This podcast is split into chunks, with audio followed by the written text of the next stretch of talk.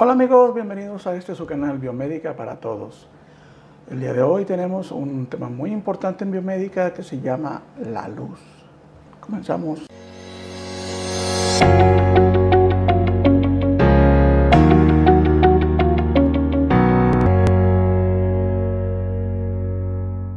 Pocas cosas en la naturaleza son tan estudiadas, tan poderosas y tan difíciles de explicar como lo es la luz.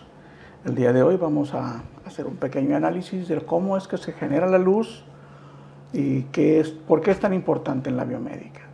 Para comenzar, vamos acá desde el principio. Como ya saben, etimología e historia.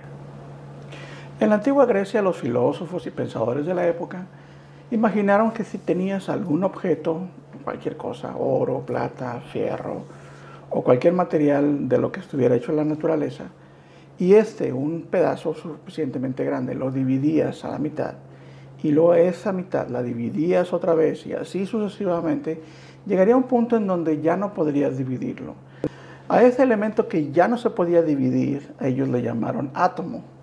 A de negación y tomo de partes, secciones o divisiones. Esto es, un átomo es algo que no se puede dividir, no se puede seccionar en partes más pequeñas. Ese principio o esa ideología duró por muchísimos años, casi dos mil años. Durante el siglo XIX se descubrió que no era tan indivisible. No solamente eso, sino que internamente había elementos que tenían polaridad eléctrica. Unos eran de polaridad positiva y otros de polaridad negativa. Pero no fue sino hasta el, el siglo XX, en 1900 y tantos, que se definió la estructura que hoy conocemos. Rutherford estableció un modelo que es el que vamos a utilizar durante casi todo este video para poder ejemplificar las cosas, cómo suceden en el átomo. Ejemplificó la forma que hoy conocemos, que es el centro con dos componentes y alrededor uno que le circulaba. Los dos componentes que estaban en el centro eran el protón, que tenía carga positiva, el neutrón, que tenía carga neutra, y el electrón que giraba alrededor del núcleo. Se considera que los átomos se encuentran en balance cuando tienen la misma cantidad de protones, neutrones y electrones, pero no todos los, los átomos tienen ese balance. Por ejemplo, en el átomo de hidrógeno, que es el primero en la tabla periódica, no tiene neutrones. Y en otros átomos hay menor cantidad de, de, neutrones porque esto es lo que permite el balance en su interior. Pero los que se dice que están balanceados son los que tienen la misma cantidad de protones, neutrones y electrones. Por ejemplo, aquí tenemos el segundo, que es el átomo de helio, en, el, en donde ya entran en juego el protón, el neutrón y el electrón. electrón. El núcleo estaba formado por protón y neutrón y girando a su alrededor el electrón. Ese es el modelo que casi en todos hemos visto en la escuela. No nos vamos a meter mucho en Honduras y tampoco vamos a meternos sobre los quarks, ni los leptones, ni nada de eso. Nos vamos a enfocar únicamente a lo que de verdad van a ver durante la reparación de los equipos médicos. Muy bien, llegando a este punto, lo que mantiene unido a el protón y el neutrón en el núcleo es una fuerza, una energía, y es otra energía la que mantiene el electrón girando alrededor del núcleo. Lo que mantiene unido el núcleo es, la fuerza, se llama fuerza nuclear. Y la que mantiene unido en su posición a el electrón girando alrededor es la fuerza electromagnética.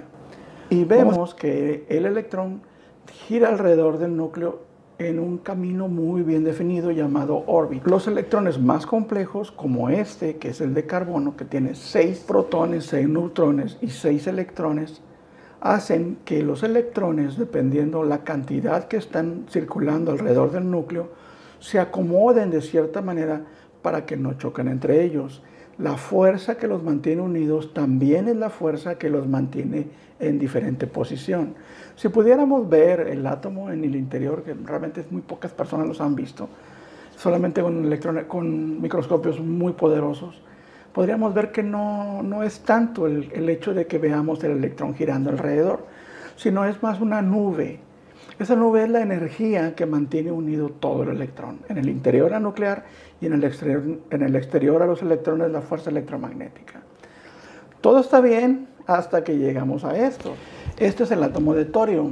Como podemos ver, la cantidad de electrones que están alrededor del núcleo es tanta que se tienen que acomodar en diferentes capas.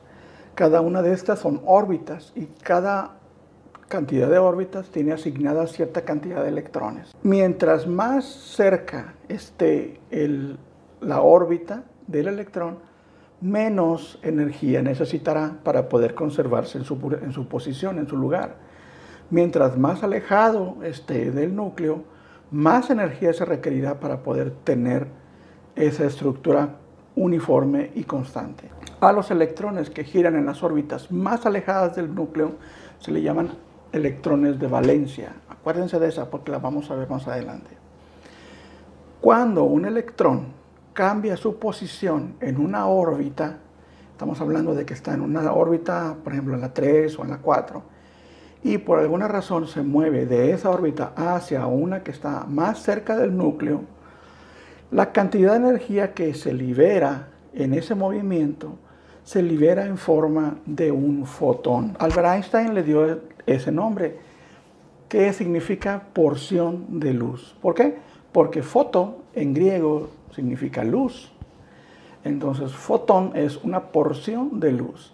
Entonces dijimos, cuando brinca un electrón hacia otra órbita, se libera energía. Y cuando se libera esa energía, se libera el fotón lo que conocemos como luz. Los fotones no son materia.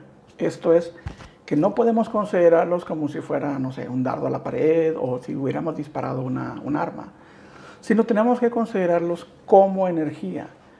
No es materia, no es una masa, no es una, aun cuando se le grafica como una esferita y podemos ver aquí al fotón. No, así no es. Más bien su forma de desplazarse es similar a la que se genera cuando lanzamos una piedra a un lago que está quieto. Al momento de que la piedra toca la superficie, se generan ondas y esas ondas se desparraman por todo el lago.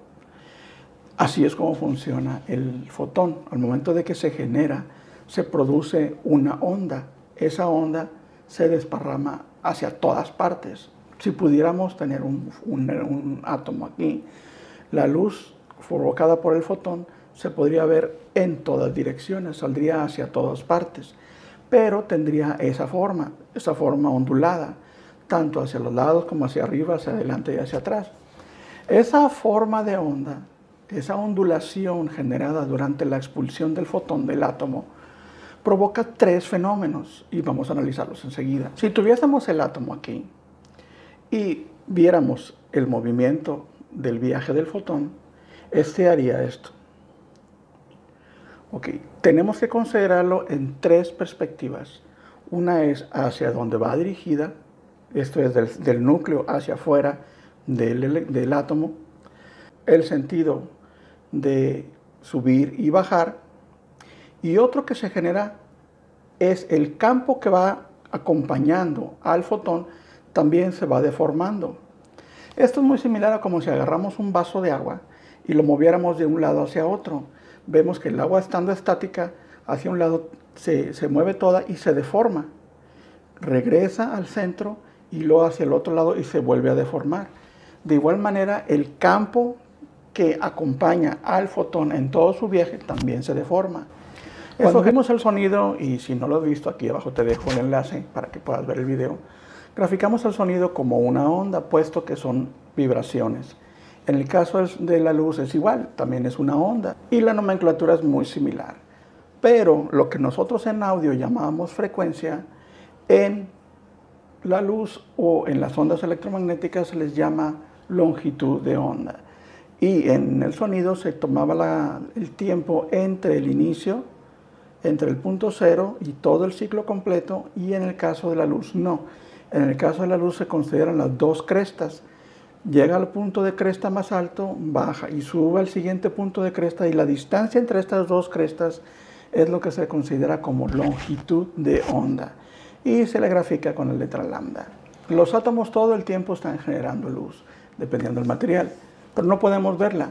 Solamente se nos es permitido a nuestros ojos ver una porción de toda la cantidad de luz que existe en la naturaleza. A esta sección le llamamos campo visible o frecuencias de campo visible. Isaac Newton se dio cuenta que al pasar la luz blanca a través de un prisma, esta se descomponía en colores. Y todos esos colores son los que forman el rango o, espectro de luz visible. Vamos a verlo aquí y nos damos cuenta que la luz visible comienza desde el rojo, pasando por el verde, el amarillo, y terminando en su extremo por el violeta. Entonces, de un lado tenemos el rojo, cruza por todos los colores y termina en el violeta. Todas estas son las frecuencias o longitudes de onda que podemos ver, pero hay muchísimas otras que no podemos ver. Algunas que están por debajo de la longitud de onda del rojo y otros que están por encima de la longitud de onda del violeta. Los que están por debajo del rojo se llaman infrarrojos, infra por debajo y rojo, o sea, el color rojo. Y violeta es por encima, es ultra violeta. Como vimos en el, en el sonido es igual. Si es por debajo del rango audible son infrasonidos y arriba del rango audible son ultrasonidos. Aquí es similar. El violeta es el punto de referencia y cualquier frecuencia o longitud de onda por encima del violeta se considera como ultravioleta y se seccionan en diferentes rangos conforme los hemos utilizado o la naturaleza los ha provocado. Muy bien, ahora vamos a ver un poco acerca de lo que vimos ya en el primer video. Número uno, dijimos que la luz o los fotones eran energía, que estos viajaban en forma de ondas a través del espacio. Una cosa interesante de la luz, que no comentamos en el video anterior, pero vamos a verlo ahora, es que la luz no necesita un medio por el cual transportarse. Inclusive puede viajar en el vacío. Así que puede viajar en el espacio exterior hasta la infinidad. Una cosa que también comentamos es que al momento de que el fotón sale del núcleo, al momento de viajar en forma de onda, se generan tres efectos. El primer efecto que se genera al momento de estar creándose ese movimiento es que se crea un campo eléctrico este campo llevará el mismo movimiento del fotón, de arriba hacia abajo. Pero de igual manera, de lado a lado, deformado el campo el cual acompaña al fotón durante todo su viaje, se genera un segundo campo que es un campo magnético. En esta secuencia podemos ver cómo se generan ambos campos. La línea roja es el campo eléctrico y el azul el campo magnético. Ambos se generan durante el viaje del fotón durante todo su trayecto. Y en esta otra podemos ver cómo es que el campo de energía que forma el viaje del fotón al momento de generarse su deformación es cuando se generan ambos campos. entonces dijimos que se crea un campo eléctrico, un campo magnético y a la vez se genera temperatura también se genera calor. Dependiendo de la longitud de onda o de la frecuencia, como lo quieran ustedes ver, se genera la cantidad de temperatura asociada a esa longitud de onda. Una cosa que en ocasiones confunde es que una longitud de onda más larga implica una frecuencia más baja. Y al revés, una longitud de onda más corta implica una frecuencia más alta. Eso a veces confunde, por lo que de aquí en adelante en el video vamos a hablar exclusivamente de longitudes de onda. ¿Ok? Hablamos también acerca de las longitudes de onda que son capaces nuestros ojos de ver, que es lo que le llaman espectro visible. Vamos a analizar los espectros que están por debajo de el rojo. Esta es la sección del infrarrojo primero. Una cosa importante antes de continuar es hacerles saber que en biomédica se utilizan todas las longitudes de onda, desde las frecuencias más bajas o las longitudes de onda más largas hasta las longitudes de onda más cortas. Esto es, vamos a ver en las escalas que prácticamente podemos utilizar todas las longitudes de onda para los equipos médicos. En esta gráfica podemos ver todas las longitudes de onda que forman el espectro electromagnético. Recuerden que les dijimos que habían dos campos, tanto el eléctrico como el magnético, bueno, Comenzaremos analizando las longitudes de onda que están en el área del infrarrojo, que es la sección de la izquierda. En esta sección podemos ver muchas longitudes de ondas que nosotros no pensábamos que fueran luz, mas sin embargo sí lo son. Aquí podemos ver la, la señal de radio de AM, de televisión o de FM también, la señal que utilizan los teléfonos móviles, los teléfonos celulares, el horno de microondas, las redes de wifi que usamos en nuestra casa, bueno, también entran dentro de este rango. Las señales de radar para ubicar objetos en el espacio. Y también las personas generan luz. Esta se encuentra en el rango del infrarrojo y es una de las que hoy día se utiliza mucho para detectar temperatura. Por encima del violeta se encuentran otro rango de frecuencias. Entre ellas vemos la ultravioleta, los rayos X, los rayos gamma, la radiación cósmica y muchas de las frecuencias que crean mucho daño a las células, especialmente la estructura celular. En otra oportunidad hablaremos acerca de lo que son las radiaciones ionizantes, pero por el momento solamente es importante que ustedes sepan cuáles son los rangos de frecuencia y qué es lo que cada uno hace. Al igual que con el sonido, de nada nos sirve saber que hay longitudes de onda que forman luz en ciertos rangos si no podemos verlo y no podemos medirlo. Uno de los eh, grandes desarrollos de la tecnología hoy día es que podemos ver, analizar y cuantificar los diferentes niveles de energía creados por el fotón. Esto es que podemos ver las diferentes longitudes de onda tanto en el infrarrojo y en el ultravioleta que para nuestros ojos son invisibles. La placa de rayos X es una forma de ver y cuantificar la cantidad de energía que sale del tubo de rayos X. Cuando veamos rayos X lo vamos a ver con todo detalle. Vamos a ver cómo se genera la luz, cómo se genera, por dónde es que sale, cómo se grafica, cómo podemos verla. Pero así como está esta, está la gama cámara, está la tomografía, está la resonancia, muchas otras. Que la resonancia no entra dentro de la luz, pero es una de las formas de poder cuantificar algo. En el caso del infrarrojo, una de las formas más comunes hoy día es que el cuerpo humano también produce luz y produce luz que está en el rango del infrarrojo. Y como sabemos que la longitud de onda está relacionada a la temperatura, si podemos, si podemos analizar la cantidad del infrarrojo o luz infrarroja que genera un objeto, podríamos automáticamente definir su temperatura. Esa es una de las tantas funciones. Cuando veamos cada uno de estos equipos, vamos a ver cómo es que se cuantifica y cómo es que se grafica. Hay equipos que utilizan específicamente las longitudes de onda de la luz visible. También vamos a hablar de esos equipos en su momento. Por lo pronto queremos que queden ustedes la información, de que sepan cómo es que se genera la luz. Dos, cómo es que esta influye en nuestras vidas y cómo es que la biomédica hace uso de esta y la tecnología para poder darle solución a muchas enfermedades que muchas personas tienen y también generar tratamientos y terapias que beneficien su vida. Muy bien amigos, antes de terminar vamos a hacer algunas consideraciones que me parece que son importantes. Número uno, aun cuando hemos utilizado el modelo que nos enseñan en la escuela acerca de cómo se está constituido el átomo, la verdad es que tiene algunas diferencias. Dependiendo del material, el tamaño de los protones, neutrones y electrones cambia. En ocasiones el electrón es mucho más pequeño que el protón y en otros son más o menos del mismo tamaño. Entonces, no creamos que es todo del mismo tamaño. Cambian. Por lo tanto, también al momento de generarse los fotones, los niveles de energía también cambian. Ese es un detalle. Otro, aun cuando vemos que están en un, en un patrón muy bien establecido, las distancias dentro de ellos son muy diferentes. Realmente, si hacemos un análisis, estamos estructurados y construidos, todo lo que vemos a nuestro alrededor y nosotros, 90% nada. Si tuviéramos la oportunidad de tener un protón aquí conmigo frente a mí, y este fuera del tamaño de una pelota de básquetbol, y este fuera el núcleo, en el, estuviera un protón dentro del núcleo, el electrón estaría girando a 3 kilómetros de aquí. Entonces, es una distancia gigantesca, enorme. En los modelos atómicos que vemos, pues están ahí cerquitas dando vueltas, y no es así, hay muchísima distancia.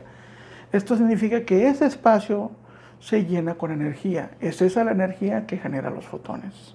Hay una discusión bastante acalorada entre los físicos si los fotones y la luz es una partícula o si es una onda. Realmente se ha, se ha, definido como las dos cosas. Mucho tiene que ver la longitud de onda. Mientras que se encuentra una longitud de onda más corta, la luz se comporta más como una partícula. Cuando estamos en longitudes de onda más, más largas, esa se comporta más como una onda. Las dos son correctas, pero las dos funcionan en diferente momento y en diferente lugar. Mientras que los rayos gamma, beta y alfa se consideran partículas por las longitudes de onda más cortas. En el caso de los señales de radio, los microondas se consideran más como una onda porque tienen longitudes de onda más largas. Bien amigos, eso es todo por hoy. Vamos a terminar el tema de este pilar de la biomédica llamado la luz. Pronto tendremos el siguiente que es acerca de la electricidad. Hablaremos un poco también de otros eh, usos que se le dan a los átomos y su estructura atómica, pero ahora será como una estructura eléctrica. Vamos a ver todo lo que tenga que ver con ello, o por lo menos las bases, para que podamos entenderla cuando veamos los equipos médicos. Cualquier pregunta, duda, sugerencia, cualquier cosa que crean que podemos utilizar en estos videos para mejorar, para dar la información que ustedes desean, con toda confianza pueden escribirle en los, en los comentarios o mandarnos un mensaje directo. Cualquiera de las dos opciones está muy bien. Estamos también en Facebook, en Biomédica para Todos, y un servidor también está como Jaime Mena Martínez. Aparece por aquí por abajo mi nombre. Búsquenlo en Facebook, pueden mandarme un mensaje, un WhatsApp o, perdón, un Messenger. Y también mi WhatsApp, porque no, ahí pueden mandármelo con toda confianza. Yo estoy aquí para ayudarles a poder hacer mejor su trabajo y poder eh, darles opciones para que en su día a día logren desarrollarse mejor. Estoy para servirles. Hasta luego.